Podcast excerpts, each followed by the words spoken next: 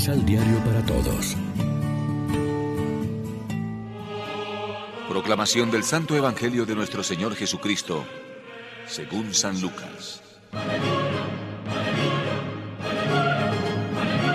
Después de estas palabras, el ángel se retiró. Por esos días, María partió apresuradamente a una ciudad ubicada en los cerros de Judá. Entró a la casa de Zacarías y saludó a Isabel. Al oír Isabel su saludo, el niño dio saltos en su vientre.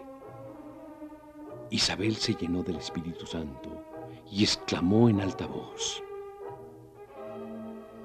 Bendita eres entre todas las mujeres, y bendito el fruto de tu vientre. ¿Cómo he merecido yo que venga a mí la madre de mi Señor? Apenas llegó tu saludo a mis oídos, el niño saltó de alegría en mis entrañas. Dichosa por haber creído que de cualquier manera se cumplirán las promesas del Señor. María dijo entonces, Celebra todo mi ser la grandeza del Señor, y mi espíritu se alegra en el Dios que me salva, porque quiso mirar la condición humilde de su esclava, y en adelante los hombres dirán que soy feliz. En verdad el Todopoderoso hizo grandes cosas para mí. Reconozcan qué santo es su nombre, que sus favores alcanzan a todos los que le temen y prosiguen en sus hijos. Su brazo llevó a cabo hechos heroicos, arruinó a los soberbios con sus maquinaciones, sacó a los poderosos de sus tronos y puso en su lugar a los humildes. Repletó a los hambrientos de todo lo que es bueno y despidió vacíos a los ricos. De la mano tomó a Israel, su siervo, demostrándole así su misericordia. Esta fue la promesa que ofreció a nuestros padres y que reservaba a Abraham y a sus descendientes para siempre. María se quedó cerca de tres meses con Isabel y después volvió a su casa. Lección Divina Amigos, ¿qué tal?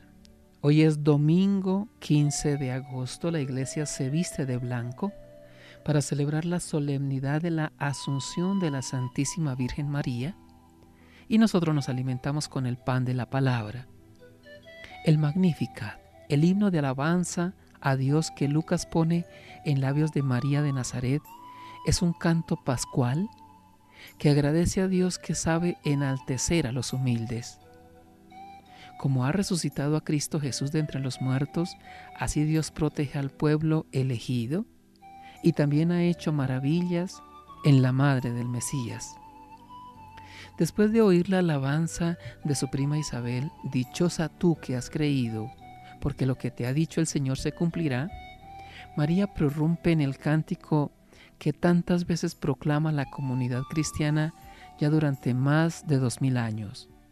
Ella sí que puede decir, ha hecho obras grandes por mí, su nombre es santo, porque ha mirado la humillación de su esclava. Sería mejor traducir como hace la versión catalana, la pequeñez de su sierva.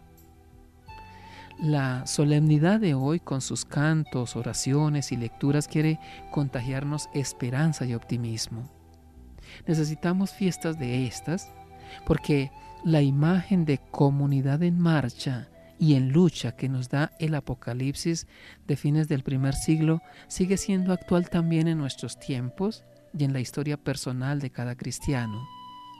No nos resulta fácil el camino de la fidelidad a Dios. La asunción es un grito de fe que es posible la salvación y la felicidad, que va en serio el programa liberador de Dios. Es una propuesta a los pesimistas que todo lo ven negro. Es una respuesta al hombre materialista que no ve más que los factores económicos o sensuales algo está presente en nuestro mundo que trasciende nuestras fuerzas y que lleva más allá. Es la prueba de que el destino del hombre no es la muerte sino la vida y que es toda la persona humana, corporeidad y espíritu, la que está destinada a la vida, subrayando también la dignidad y el futuro de nuestro cuerpo. Reflexionemos.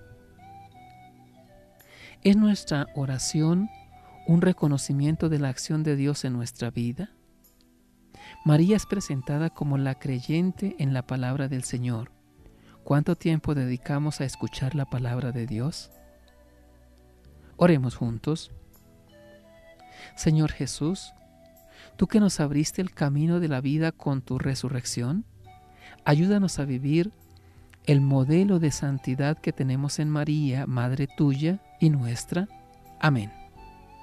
María, Reina de los Apóstoles, ruega por nosotros.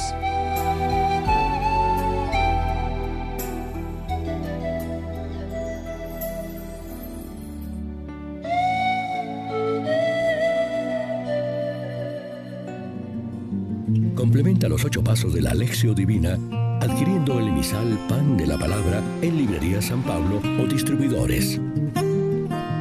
Más información www.sanpablo.co Pan de la Palabra.